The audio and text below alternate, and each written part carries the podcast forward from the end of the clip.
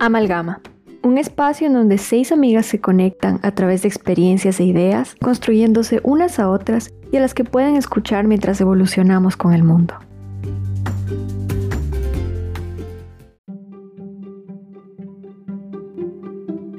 Trigger Warning. En el siguiente episodio estaremos hablando sobre desórdenes alimenticios, dietas y experiencias personales que pueden ser detonadores, perturbantes e inquietantes para algunos de nuestros oyentes.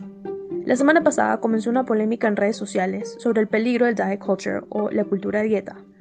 Todo empezó por un story que montó Demi Lovato sobre su experiencia desagradable comprando frozen yogurt en un local que altamente promocionaba todas sus opciones healthy, sugar free, gluten free o clean.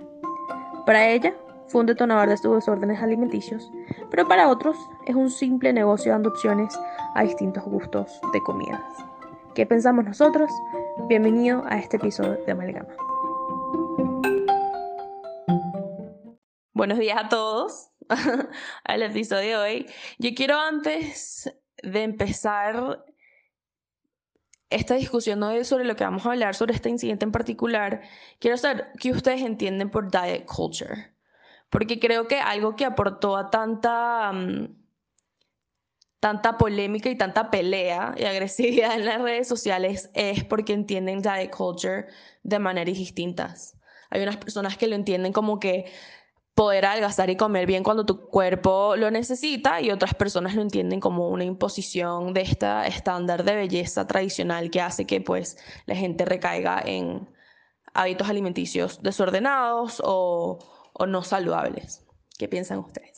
Para mí la cultura de la dieta es este conjunto de, creencias y de comportamientos y acciones que vienen con base a esas creencias sobre cómo las personas deberían alimentarse. Y no solo un tema de alimentación que se esconde bajo esta idea de lo que es saludable y lo que no es saludable, sino que tiene una base en todos los estándares de belleza y en cómo las mujeres deberíamos vernos. O sea, tiene bases normativas, no solo las mujeres, sino los hombres también, eh, cómo deberíamos ser.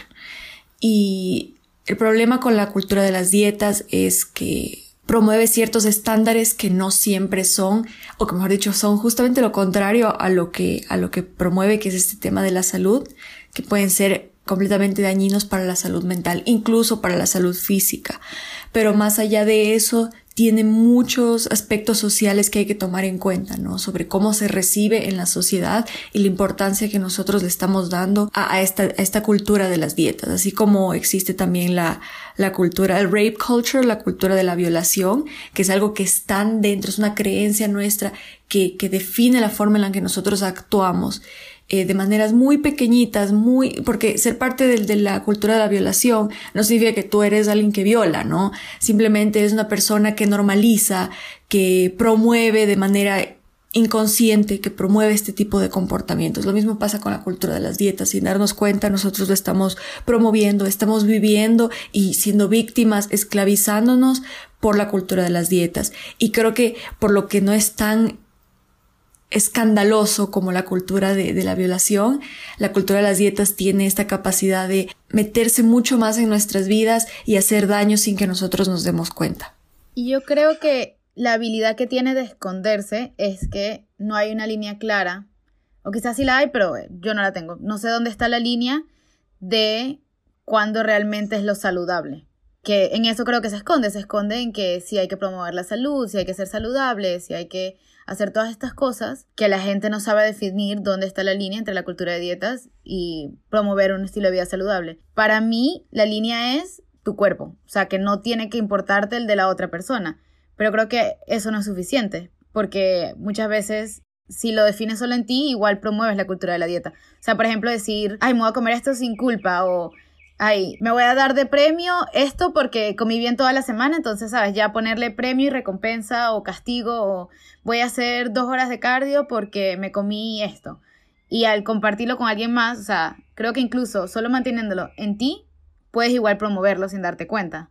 Entonces no sé dónde está esa línea. Yo escuchaba el podcast de Se Regalan Dudas eh, respecto a esto con la dietista no dietaria y ella decía algo muy específico que incluso lo anoté y dice que la cultura de la dieta es un sistema de creencias que adora la delgadez y equipara y la equipara con la salud y la virtud moral de lo que significa que puedes pasar toda tu vida pensando que estás irreparablemente rota solamente porque no te ves como el ideal imposiblemente delgado. Es así como ella define la cultura de la dieta porque es que yo creo que la cultura de la dieta no es decirte a ti que comas saludable. La cultura de la dieta a ti es decirte precisamente que la forma en la que tienes tu salud, primero lo equiparas con, con tu delgadez, con, con, si estás flaca, con cómo te ves, con ciertos ideales y estándares de belleza, como lo decía Nico, pero además también te da cierta como virtud moral y además hace que inviertas un montón de tiempo, energía y dinero tratando de entrar precisamente en estos estándares y promo, o sea, y seguir como este tipo de conductas, ¿no? Porque siento que muchas veces la línea es muy delgada en pensar, ¿es cultura de la, de la dieta me estoy cuidando? ¿Me entiendes? No está mal que yo quiera comer saludable. Lo que hace eh, y caracteriza precisamente a esta cultura de la dieta sin que yo sea experta, sino lo que les digo lo, lo estoy tomando de una persona experta, es precisamente que te hace tener tanto desgaste de energía y equipar tu salud con tu delgadez que termina sin que sea sano y que precisamente debajo de eso, debajo de, de decirte a ti, tiene, estás comiendo para ser delgada, entonces vienen muchas, o sea, se están escondiendo ciertos estándares de belleza y además ciertas exigencias que se nos han hecho a las mujeres todo específicamente a las mujeres todo el tiempo, o sea, obviamente a los hombres también les pasa, pero pues es obvio que cuando hablamos de la belleza es a las mujeres a quien más nos, nos señalan y a quien más nos van a tener esas exigencias, entonces cuando detrás de eso está precisamente todos esos estándares, toda esta imposición que nos han querido hacer y que para mí no tiene nada que ver con la salud. ¿Por qué digo que no tiene nada que ver con la salud? Porque tú en, en las redes sociales puedes ver como una persona, tú puedes creer que tenga sobrepeso y la ves comiendo algo absolutamente normal, la critican y dicen, ah, es que por eso estás gorda, ah, es que pues estás comiendo porque te comes ese sándwich y las personas que aparentemente puedan tener sobrepeso son y entonces ¿qué hago? Como tomo solamente agua, ¿me entiendes? Pero si una persona delgada está comiendo cosas que no son saludables, no le dicen nada y tú no sabes realmente cómo está la salud de esa persona, simplemente te interesa y simplemente estás demasiado marcado por esta cultura de la dieta en donde hay comidas buenas, comidas malas, si tienes cierto estándar o cierto prototipo de cuerpo, entonces puedes comer ciertas cosas o te puedes dar ciertos permisos, mientras que si tienes otro tipo de cuerpo, entonces tienes que primero estar completamente acomplejado de tu cuerpo y segundo tienes que estar todo el tiempo comiendo en función de que sea supuestamente saludable, que es para mí ese el punto como problemático de la cultura de la dieta, según lo había dicho esta persona experta y según lo veo yo también en las redes sociales constantemente. Creo que el tema ya de culture es más con que la actitud que te he enseñado a tener frente a la comida para lograr algo, me explico, o sea, porque imagínate que quieres comer, ¿verdad? Tenemos hambre, vamos a sentarnos a comer. Y este diet culture nos ha dicho que o comes bien o comes mal. Y si comes bien, estás haciendo dieta, come bien, no me refiero a comiendo ensalada, o sea, lo que definen como comer bien, este diet culture, y luego lo que definen como comer mal, este diet culture, que es todo lo que tenga azúcar y básicamente sea eh, más tipo sweets o procesado, que si los doritos y esas cosas que son saladas. Creo que el diet culture incentiva a las personas a tener una actitud frente a estas comidas que los hace sentir inseguros no según las metas que quieren alcanzar. Entonces, te sientes culpable, que es lo que dice, claro que me parece que atina demasiado en dónde te sientes culpable y en qué te sientes bien comiendo y cómo, cómo eso no tiene espacio para equilibrio en diet culture. O estás comiendo bien y eso significa que, que estás intentando adelgazar en el caso que tengas algún tipo de sobrepeso o grasa en tu cuerpo. o si eres flequita, raquítica, flequísima, flequísima y estás comiendo como un desastre, no pasa nada porque ya estás ahí. Entonces yo creo que ese es el problema de culture y yo lo logro identificar en uno mismo también, o sea, en mi caso personal, con cómo, cómo me limito ciertas cosas en ciertas ocasiones y no. O sea, por ejemplo, en épocas que estoy intentando adelgazar por X o Y razón, me como una galleta y digo, miércoles, me siento malísimo por esto porque significa que perdí todo lo que hice. Y, y, eso se perpetúa porque entonces mi primito chiquito, ay, viste, ya rompiste la dieta. Y yo que me comí una galleta, déjame tranquila. Y creo que ese es el otro problema de diet culture, que abrió el espacio para que las demás personas opinen sobre cosas que de verdad no tienen que estar metidos, que es en este caso tu cuerpo y tu salud y tus decisiones. Entonces creo que ese es otro, otro inmenso problema de, de diet culture en general y creo que eso tiene full que ver con lo que pasó con Demi Lovato y, este, y, esta, y este, esta ladería. Em, ¿Por qué? ¿Qué dice ella? Ella empieza a comentar sobre que no hay ninguna necesidad de por qué hacer las personas sentir culpable o nerviosas de que se van a comer un yogur poniendo esto, todas estas opciones de o tan, tan marketeado como primeras opciones las que no tienen azúcar, las que son gluten free, las que son clean eating, las que son paleo, etcétera, etcétera, etcétera, de una manera demasiado abrumador, que creo que también es una técnica de marketing que utiliza cualquiera, ¿no? O sea, gluten free cookies, sugar free cookies, porque andamos en toda esta onda también nueva de clean eating. Entonces, les pregunto a ustedes, o sea, ¿cómo en esta situación, cómo se encuentra ese balance entre los dos de las personas que quieren comer sugar free, más allá sin tener límites y restricciones dietéticas? O sea, yo no tengo ninguna restricción dietética y yo prefiero comer sugar free, por ejemplo. Entonces, porque a juro, la única manera que sea aceptable que yo como sugar free es si tengo una restricción dietética.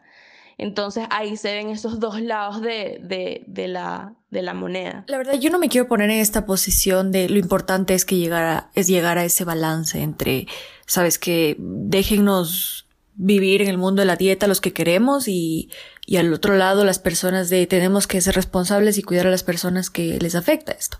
Porque la verdad yo creo mucho en la autorresponsabilidad y en el poder del ser humano de, de conocerse mucho y de entender qué es lo que está pasando consigo mismo. Pero eso también es un privilegio porque la verdad para yo poder llegar al punto en el que estoy ahorita, por ejemplo, porque soy una persona muy afectada por la cultura de las dietas, para yo poder llegar yo tuve que haber pasado por bueno, procesos, ¿no? Que gente acepte que yo, que a mí me está afectando, que mi círculo de apoyo acepte eso, que yo pueda tener acceso a, apoyo profesional y todas esas cosas que me permitieron abrir la mente para eso y el, y el deseo de informarme y eso también es un privilegio, no solo el deseo de formarte, sino la capacidad y el poder de informarte de una manera correcta sobre lo que está pasando contigo.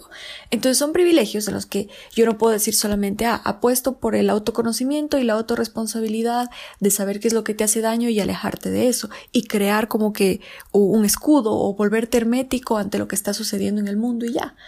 Yo creo que hay que poner de parte también eh, y hablar de una responsabilidad colectiva. Es decir, de que incluso estas empresas que por puro marketing o, o, no solo empresas, sino personas particulares que tal vez en redes sociales salen a promover esto, tienen que tener cierta responsabilidad sobre lo que ellos están dando saben que, ustedes saben que yo con esta idea de la libertad de expresión y que cualquiera puede decir lo que quiere, puedes decir lo que quieras, tú puedes decir lo que tú quieras sobre la, cultura de las dietas, tú puedes promover cualquier estilo de vida, como porque, porque así lo esconden, ¿no? Como un estilo de vida, no es una dieta. Em, puedes promoverlo, pero tienes que saber que hay cierta responsabilidad con lo que tú haces. Entonces tú no puedes vivir teniendo cierta influencia en redes o cierta influencia en las personas creyendo que eso no afecta a otros creyendo que porque no te afecta a ti como persona y porque tú has vivido en ese estilo de vida, y hago fuertes comillas, no significa eso, ¿entiendes? Porque tú prefieres pasar eh, cinco días o seis días de la semana haciendo una dieta súper estricta bajo la premisa de que yo me cuido para que llegue el día domingo o el sábado y te comas tres hamburguesas. Y la gente hace eso y piensa que eso es saludable. No, cuando no lo es. Entonces, yo creo que el informarnos y el educarnos de eso es primordial para entender que no solamente nosotros somos responsables de lo que vemos y de lo que consumimos, yo lo que hago yo en el mundo que vivimos es que yo me responsabilizo por lo que yo consumo porque yo sé que una responsabilidad colectiva no existe todavía, no existe esa idea de tenemos que proteger a ciertas personas o tenemos que al menos avisarles a las personas, sabes que este contenido puede ser molestoso. Entonces nosotros ponemos trigger warnings o estas alertas de detonantes eh, con temas muy delicados, ¿no? Como el, tema de, de violencia sexual y, lo ponemos muchas veces cuando hablamos de desórdenes alimenticios, pero no los ponemos para hablar de dietas. Entonces creo que hay que empezar a, también dar una, un, una alerta a las personas, miren, voy a hablar de dietas, voy a hablar de esas vainas guilt free, gluten free, sugar free, porque hay muchas personas a las que les sirve escuchar eso de algún modo. Pero una cosa es escuchar sugar free, porque no vamos a negar, la diabetes existe, hay problemas en donde las personas no pueden consumir azúcar. Pero el tema guilt free o libre de culpa, aquí hay marcas que se llaman libre de culpa. O sea, asumen que todo lo que tienen ellos es libre de culpa y no hay nada más feo en el mundo que vivir con culpa. Yo, o sea, yo no creo que uno, que eso también pasa con la cultura de, de las dietas. O sea, el problema es que sataniza ciertas formas de comer y eleva otras. O sea, entonces tú te ves obligada a estar exageradamente atenta a tu, a tu alimentación, como que te avergüenza elegir cierta, cierto tipo de comida o estar distraída o disfrutar placer con la comida o tener cierta relación como agradable porque además lo transforman al punto de decir es que no tienes control sobre tus sentimientos, pues sobre como tus deseos o tus placeres, eso son cosas de temperancia o de carácter y entonces te lo venden como un estilo de vida, al demonizar este tipo de comida, que creo que también se está pasando, que creo que el demonizar la comida también tiene una respuesta del otro lado, ¿no? Que es como no hay que demonizar nada, o sea, si tú quieres comer lo que quieras, pues hazlo por las razones que quieras. Y yo ahí también creo que estoy de acuerdo un poco con, pues estoy de acuerdo con Nicole en donde uno dice, de forma personal, yo siento que tú puedes hacer lo que tú quieras, pero de forma colectiva hay que tener responsabilidad con las cosas. Y si tú de forma colectiva estás haciendo un marketing, porque es que eso es lo que pasó más con Demi Lovato, no es como que todo dijera en la tienda gluten free, era que estaban poniendo un marketing de guilty free, porque tengo que poner, porque tengo que sentirme culpable por comerme una galleta, porque si voy a tu lugar para comer y estar tranquila comiendo, tú haces que mi relación con la comida sea tan tortuosa, en donde yo ni siquiera podía estar pensando que esa galleta me iba a dar culpa, pero por tu anuncio me empiece a generar algún tipo de pensamiento de eso y me empiece a desarrollar entonces yo puedo elegir de forma personal no comer nada con azúcar porque crea que me, me, cae mal o porque quiero adelgazar. El punto es la forma en la que yo transmito eso y empiezo primero esa tienda haciendo ese marketing que, qué onda, o sea que demasiado cultura de la dieta demonizando comida. Lo que a mí me parece interesante es que todo esto de la culpa yo creo que nace de tratar de promover un estilo de vida saludable, porque estaba pensando, yo creo que la gente que lo hace, además del marketing, porque vende, es también, o los que lo defienden, sería, bueno, pero es que estamos promoviendo que la gente coma saludable, o sea, vamos a ponerles culpa para que se cuiden, vamos a ponerle culpa para que coman, entre comillas, saludables lo que están definiendo ellos como saludable, pero lo que se ha visto es que no funciona. Porque si le pones culpa a una persona, lo que va a hacer es que si ya se refugia en la comida, va a buscar más comida para refugiarse, porque la relación no se está sanando, la relación con la comida. Se vuelve un ciclo de que se sienten culpables y terminan comiendo peor y la relación termina siendo peor y en vez de estos anuncios de libre de culpa y de qué cosas tienen culpa y qué cosas no, qué comidas son buenas y qué comidas no, en vez de ayudar a la gente a comer más saludable y a tener una mejor relación, terminan empeorándolo y haciendo que la gente termine comiendo peor y buscando formas no saludables de llegar a estos estándares. Me acuerdo que una vez que, mm, que estaba comiéndome como una Nutella, se llama Nutrilite, imagínate. Y no tiene azúcar, no tiene gluten, no tiene, tiene sustainable oil, en vez de ser palm oil, que tiene Nutella, en verdad este es, es mejor, me gusta más incluso.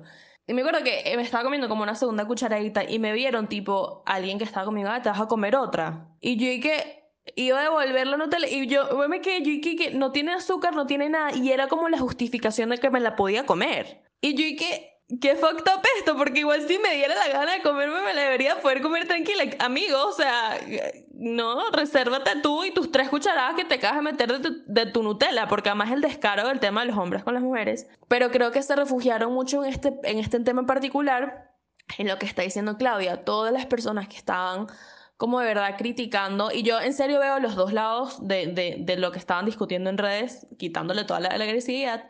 Pero ellos decían Como que, conchile, entonces tú lo que quieres es decir que está bien comer todas estas comidas procesadas, que está bien comer todas estas cosas que tienen azúcares y que tú, tú, o sea, eso es lo que estás diciendo tú porque eso es lo que quieres promover y estás promoviendo un estilo de vida no saludable en las personas. Y otros decían, claro que no, el tema es que no tiene nada que ver contigo, que yo puedo comer lo que los dé la gana y que si vas a comer en, en una heladería, conchile, porque te tienes, o sea, tú entras y lo primero que te dicen es tranquilo, no te deberías sentir culpable que estás acá adentro porque acá tenemos todas estas opciones para ti. Entonces, sí creo que a veces hay una satinización, incluso en estas mismas cosas del diet culture, que es demasiado dañino, y lo que nace en lo contrario de diet culture, que es healthy lifestyle, no se te olvide que en verdad recuerda que cada vez que, sí, cómetelo para, para cuando quieras saciar a X antojo, pero recuérdate que no puedes comer mucho de eso porque eso sigue siendo unhealthy, etcétera, etcétera. Entonces, creo que la gente está buscando como un espacio para moverse donde puedan comer tranquilos,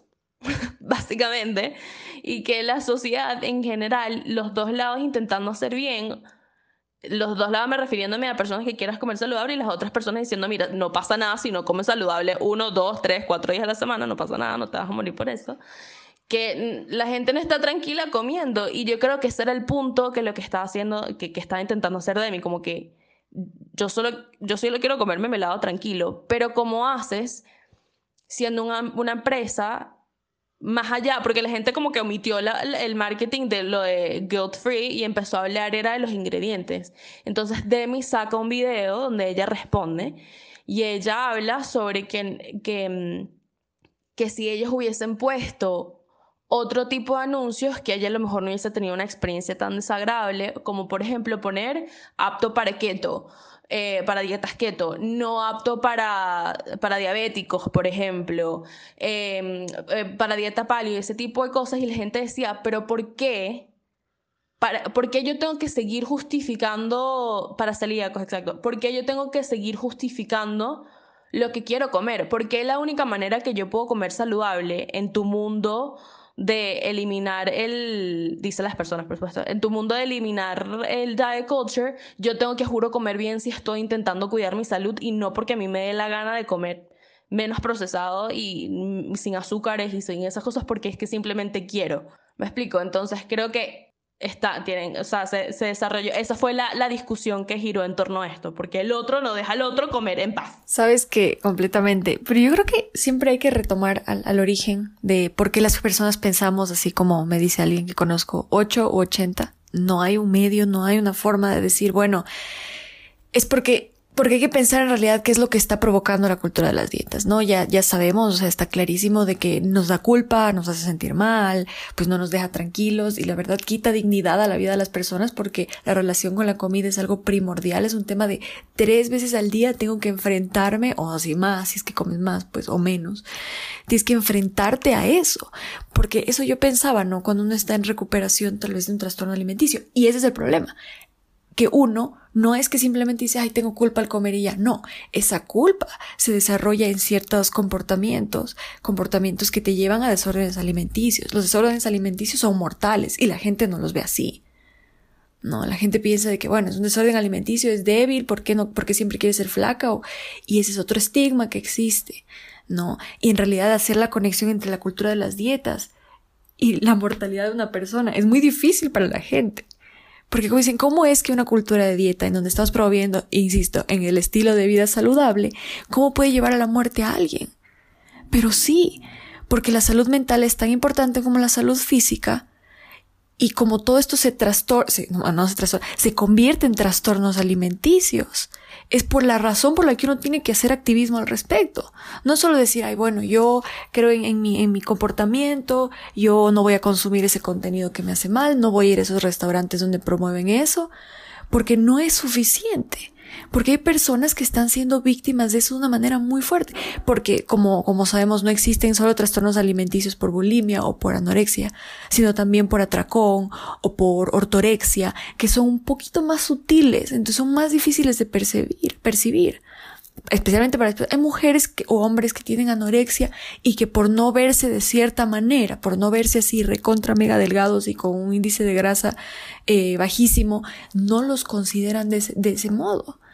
Hay muchas mujeres que siendo muy grandes o muy gordas tienen problemas alimenticios, tienen trastornos alimenticios por atracón o por ortorexia, pero simplemente no reciben un trato digno por su condición y por su enfermedad, por ser como ser, como son, por cómo se ven. Entonces, estamos estamos de acuerdo de que la cultura de las dietas en realidad se basa en un aspecto físico, ¿no? Y ese es el problema que yo estoy viendo ahí. Entonces yo creo que hay que optar, hay que, hay que apostar por el activismo y por eso es importante hablarlo, por eso es importante decirlo, moleste quien le moleste, porque se trata de la dignidad de la vida de las personas. No se trata de, oye, déjame feliz, yo quiero comer libre de azúcar. Ya, o sea, yo digo, yo a pesar de que no me digo curada de la libre, de la cultura de las dietas, pero yo sí vivo en constante, eh, ¿sabes? Checking myself para no caer en eso, pero yo aún así decido comer muchas cosas libres de azúcar y yo quiero comer cosas libres de azúcar.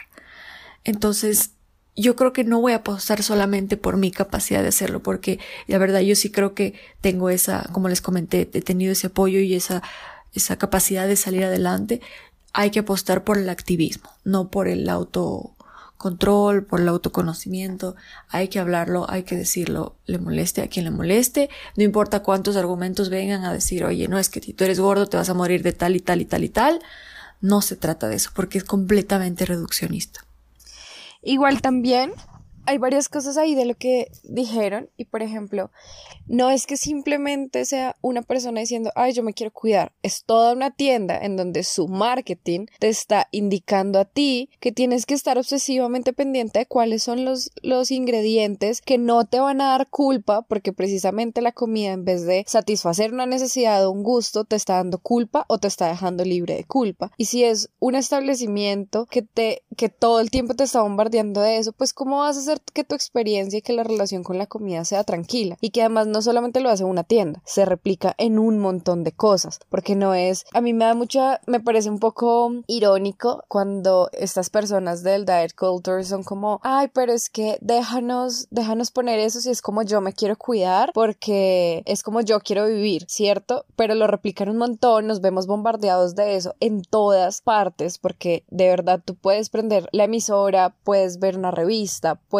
incluso pasar, o sea, te pasan sponsors en, en tus páginas, o sea, un montón de cosas en donde te bombardean con el diet culture, pero ven a una sola persona comiendo tranquila y son, ay, porque estás promoviendo un estilo de vida no saludable y es como, ¿qué? O sea, tú lo haces de forma masiva, nos bombardeas por todas partes y es inocente, entre muchos paréntesis, pero si yo subo una foto a mi Instagram, si soy una persona con, con sobrepeso y estoy comiendo de una forma en la que supuestamente no es saludable, entonces ahí sí yo estoy intentando promover la cultura de, algo que no es sano. Pero si tú lo haces, no está mal. Y si tú lo haces de forma masiva, no tiene nada que ver. Porque precisamente lo que decía Nick es como ellos no linkean como este diet culture es, se relaciona con los trastornos alimenticios y no es una cosa causal, es una cosa directamente relacionada. Y también dijiste, Ana, otra cosa que era como la gente quiere comer en paz y muchas veces a uno le dicen cosas por su salud cuando no tiene nada que ver con la salud, que es lo que han dicho muchas activistas gordas. Por ejemplo, Fat Pandora o María Pálida, que la tuvimos acá, hablando sobre, sobre la ropa para tallas grandes, no tiene nada que ver con, con la salud. ¿Tú cómo puedes verle la salud a una persona desde una foto. O sea, yo soy, yo puedo ser flaca y tú no sabes si yo tengo los triglicéridos altos. O como por ejemplo, en estos días vi un tweet en donde a una mujer eh, como de 30 y algo de años fue al médico y le dijeron tiene sobrepeso y ella se estresó un montón, pero como que cayó en la cuenta antes y dijo, antes de meterme a un nutricionista y de ponerme a obsesionar con la comida, voy a ir a ver cómo está mi salud. O sea, yo realmente sí necesito modificar mis, mis hábitos alimenticios por mi salud o me los están haciendo modificar por mi apariencia. Y eso fue un doctor. Ahora imagínate esto reproducido en miles de personas, en miles de marketing y en miles de publicidades que no tienen ni idea de tu salud. Entonces ella fue, se hizo como los exámenes de salud, de triglicéridos, de todo lo que se supone que detona el que tú estés por encima de tu peso. Todo estaba perfecto y cuando volvió a donde la doctora, la doctora la volvió a pesar y ella decía, se le notaba demasiado el esfuerzo que tenía que hacer para decirme que no hiciera algo al respecto de mi cuerpo porque ya me veía sana. Entonces, como esta relación intrínseca de cómo te ves con tu salud es comple está completamente permeada por la cultura, no solamente es una tienda, no solamente es una cuenta de Instagram, es absolutamente todo. Y cómo eso se relaciona al trato que a ti te dan, porque era lo que decía Nick, eso en esta cultura quita derechos, quita oportunidades, no dignifica a las personas. He escuchado un montón de gente que es como, ay, a las personas gordas no les pongan la vacuna, como así, ¿no? ¿Que te importaba mi salud? O sea, no era que te importaba mi salud, entonces si te importa mi salud, entonces déjame poner la vacuna, ¿ves? Porque es precisamente eso, es como la comida como es supuestamente tu responsabilidad y como te ves es tu responsabilidad, pues entonces si tienes problemas de salud porque supuestamente comes mal, entonces no tienes derecho a tener otro tipo de calidad de salud. Ah, bueno, entonces si eres diabético y te ves de forma, de forma delgada, entonces eh, como fue tu culpa llegar a la diabetes, entonces no te pongan la, que no te pongan la vacuna, pero eso no lo validan porque a, las personas con el diet culture realmente no les importa la salud, les importa es cómo te ves y cómo la comida te guía a donde te ves muchas veces. Obviamente si tú eres una, por ejemplo, hay una cuenta en Instagram eh, que me gusta mucho, pero no la voy a mencionar, eh,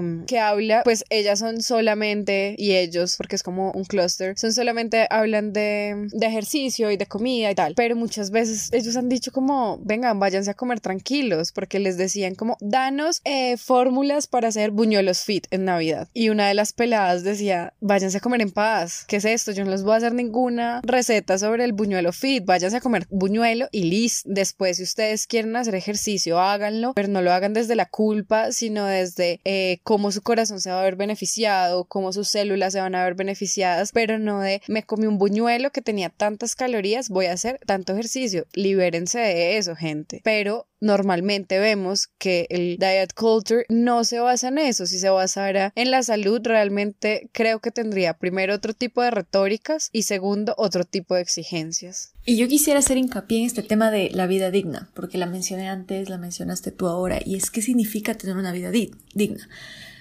No es solamente ser feliz, sino que el ambiente en el que yo vivo me dé la oportunidad de yo serlo, de tener una vida tranquila. Es decir, no solo que tú no vengas a molestarme a mí de que me estoy comiendo la torta o no me estoy comiendo la torta. Es un mundo en donde mis derechos no son vulnerados. Es un mundo en donde no está todo el mundo en, en constante escrutinio sobre lo que yo hago con mi vida. Y pensar que hay alguien o que hay un grupo de personas que se empecinan en decirte qué tienes que comer todos los días, eso te quita dignidad a tu vida. Entonces yo creo que es muy importante y solo, no pasa solamente con las personas que son víctimas de la cultura de las dietas, pasa con personas eh, transexuales, pasa con personas homosexuales, cualquier persona de la comunidad LGBTI, en donde hay constante escrutinio de cómo ellos hacen su vida. Y eso es quitarle esa dignidad a lo, a lo que ellos hacen. Entonces yo creo que cuando yo entendí que yo merecía eso, una vida digna, en donde no tenía yo que estar viviendo con culpa por cada cosa que comía, porque también quitarte dignidad es hacer esfuerzo diario y utilizar todo ese tiempo maravilloso que tenemos para hacernos pequeñitas, para bajar de peso, para estar delgadas. Eso es quitarte dignidad. Entonces, yo sé que mucha gente dice, no, es que yo solo quiero adelgazar y verme mejor. Ok, ese es tu problema. Pero el problema es que la, la línea que divide el quiero adelgazar para verme mejor y el estoy inmersa en la cultura de las dietas y quiero enflaquecer y no puedo hacer otra cosa que pensar en la comida y estoy restringiéndome es tan delgada que la verdad a mí se me hace muy difícil. Y yo sí estoy hablando ahora desde mi privilegio en el que yo ya no quiero vivir así, pero por suerte no vivo en un cuerpo que es discriminado, porque hay personas gordas a las que no les quieren dar seguro de salud. Y ahora que tú mencionaste eso de que, ay, entonces no vacunen a los gordos, y uno dice, pero ¿cómo puede haber gente que piense así? Hay gente que piensa así y hay gente que promueve eso y que hace lo imposible por saber que los demás, porque los demás sepan su opinión. Así como cuando al principio de la pandemia, la verdad no sé si sigan haciendo, yo veía con con, con tanta sorpresa como mucha gente decía, ah, se murió porque es gordo y tenía COVID y se murió porque es gordo o gorda. Y como que se lo merecían en parte, no, no recuerdo que alguien haya dicho se lo merece. Eh, pero es como un bien hecho porque, o no te sorprendas porque igual era gordo y se murió por eso. Y la manera en que la gente asociaba la gordura con el COVID era, era increíble cuando, cuando en realidad no hay una asociación muy clara en eso. Ahí vemos atletas falleciendo o sea, por eso yo, Yo la verdad siento que no es un tema de que vive tu vida y si quieres adelgazar, adelgaza o yo qué sé. No, porque sí le quita dignidad a tu propia vida. ¿Sabes? Vivir, cuando a mí mi novio me dijo, todas las cosas que tú pudieras estar haciendo y con lo inteligente que eres y que tú pases pensando en la comida, tú te das cuenta lo que tú estás haciendo con tu vida. Pensar 24/7 eh, en comida. Y ese a mí fue un clic, fue un clic, mi vida cambió después de eso, o sea, fue el primer paso para mí cambiar y pensar que uno está invirtiendo tanto tiempo y dinero porque invierte un montón de plata en eso, es cuando te das cuenta, eso hace que mi vida deje de ser digna. La única pregunta que yo tengo es si hay una línea en la cual sí se deberían tomar en cuenta estos comentarios. Porque, por ejemplo, para el COVID la obesidad sí era un factor de riesgo y la obesidad en sí también conlleva un montón de riesgos para la salud. Entonces existe un punto en el cual sí se deberían tomar en cuenta estos comentarios, estas ideas, o simplemente deberíamos descartarlas. Claro, pero el tema ahí es las personas diciéndote que es tu culpa por eso. Tú estás así porque tú decidiste ser así y como tú decidiste ser así, tú estás condenado a ese estilo de vida. Y lo sé porque yo, yo estaba obesa. Entonces yo era demasiado consciente de lo que digo, estaba obesa porque adelgacé, porque no quería estar obesa más. En parte por mi salud, porque de verdad era un tema de que no me sentía bien. Y otra gran parte era porque me sentía culpable que mi ropa no me, no me quedaba. Me sentía culpable que cuando comiera. Era como que. Ah, la gente me veía comer. Y entonces yo decía, ver, si la gente te come. O sea, era como toda esta broma que tú, ¿qué es lo que dice Fer? Porque yo pude concientizarlo y alguien lo pudo hablar conmigo. Pero si no, yo me meto por un hueco que uno no sabe ni sale. Entonces ahorita me, me controlo los pensamientos mentales como que no, sí, tranquila, cómete tu cucharada tranquilo, no te va a pasar absolutamente nada. Y cómete tu ensalada tranquila, no te va a pasar absolutamente nada. Y come, o sea eso, vive en paz con ti misma y creo que el problema de diet culture es eso, cómo la gente te comenta a ti qué es saludable y qué no es saludable, porque obviamente la obesidad y obviamente todas estas cosas son factores de riesgo en tu salud, más no significa que tú no estés en buena salud 100%, yo tengo mejores valores que mis hermanas que son más flacas y yo soy más gorda. En colesterol, por ejemplo. Entonces tú dices, conchale, ¿cuáles son estos factores que en verdad influyen y por qué alguien me puede decir a mí que puedo no, que me merezco por factores que tipo tú no tienes la minoría que estén afectando. Y yo creo que ese es uno de los mayores problemas de Jack. Con lo que dices, Clau, claro, la obesidad era un factor de riesgo, de un millón de factores de riesgo, y fue el único del que escuchamos un montón, y fue el único que fue tan satanizado que se llegó a pensar si las personas merecían tener la vacuna o no. Uno de los factores de riesgo era si yo tenía hipoglicemia, o sea, era si la persona era hipoglicémica y eso también se da por algún tipo de, de, manera en manejar tus, tus comidas. ¿Y eso lo escuchamos? No, escuchamos el hecho de que, de que las personas hipoglicémicas no deberían tener la vacuna porque ¿quién las mandaba? Jamás, porque normalmente las personas con hipoglicemia son muy delgadas.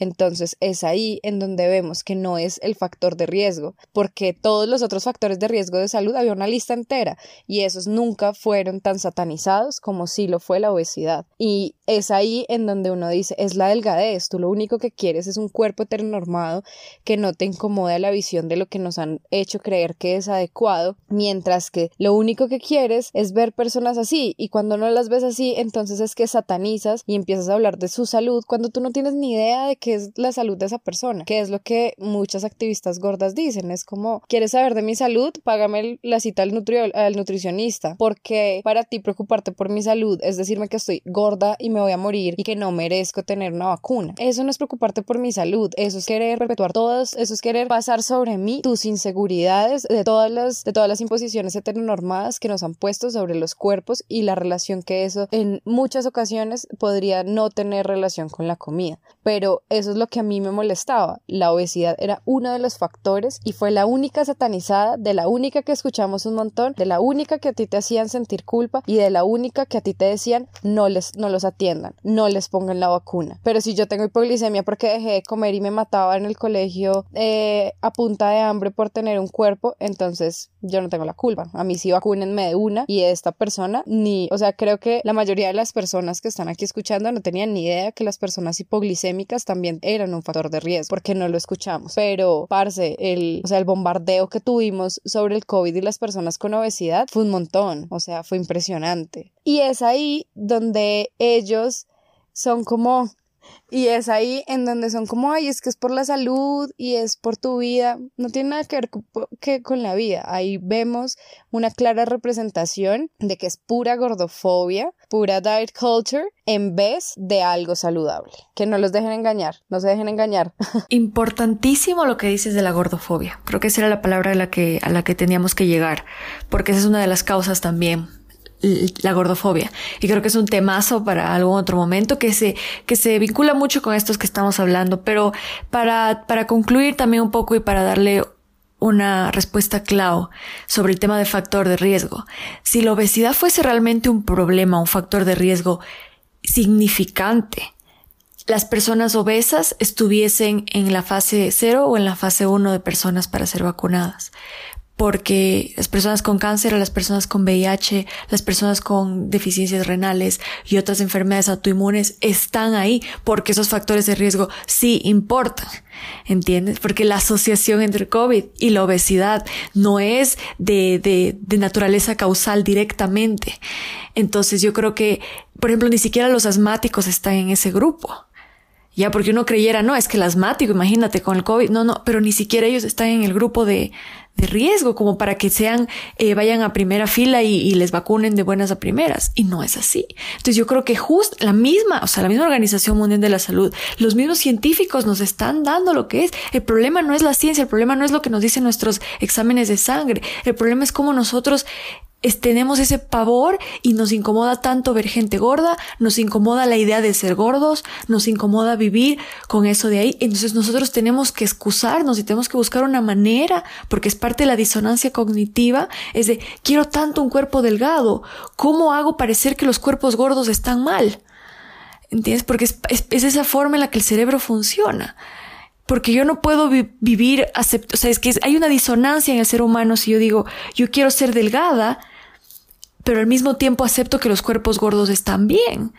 Porque tú dijeras, sí, es que los cuerpos gordos están bien, pero yo me mato para ser delgada, entonces el cerebro no entiende eso. El cerebro prefiere entender que los cuerpos gordos están mal y que la normativa es que yo sea delgada y esa es la única razón por la cual yo acepto pasar por el sufrimiento que es bajar de peso, acepto pasarle a mi cuerpo eh, por ese estrés, porque es un estrés muy fuerte, es un malestar, es un maltrato que tú le das a tu cuerpo. Entonces es un tema social, es un tema de cómo el cerebro quiere ver las cosas, cómo nosotros queremos interpretar el mundo en el que vivimos y va mucho más allá de la ciencia. La ciencia es limitada, de hecho, en este aspecto de, la gordofobia y de la cultura de las dietas. Y bueno, esa ha sido nuestra conversación por el día de hoy. Espero que les haya servido a todas las personas que nos escucharon y que les haga un poquito reflexionar sobre lo que estamos viviendo y sobre lo que de verdad significa vivir en una cultura de las dietas. Tal vez te hace dar cuenta que hay ciertas cosas del día a día que hace que otros lo vean y que hace que tú sufras también por eso de ahí, ¿no? Para mí siempre es muy importante cuando pienso en mi, prima, en mis sobrinos, en que ellos no tengan que pasar por esto, eh, y que a veces es triste, pero a veces solo tienes que ser víctima y haber pasado muy duro para poder salir de eso y poder entender lo que es. Y, y todos somos víctimas. Entonces yo espero que algún día todos tengamos la capacidad de salir de esta y de darnos cuenta y de no obstaculizar el activismo de las personas que quieren cambiarlo. Si tú no lo entiendes, back off y deja que las personas que son activistas lo trabajen, lo vivan y, y lo promuevan. Entonces, en lugar de estar en esa constante crítica, pues intentar entender, ¿no? Si es que no puedes apoyarlos y si no puedes unirte a ellos, pues al menos intenta entender. Yo creo que eso es una parte de, del esfuerzo que podemos hacer y es, y es suficiente y es válido. Entonces, eh, nos estamos escuchando en los próximos episodios, estamos atentos a sus comentarios y que les vaya muy bien. Adiós. Chao. Chao.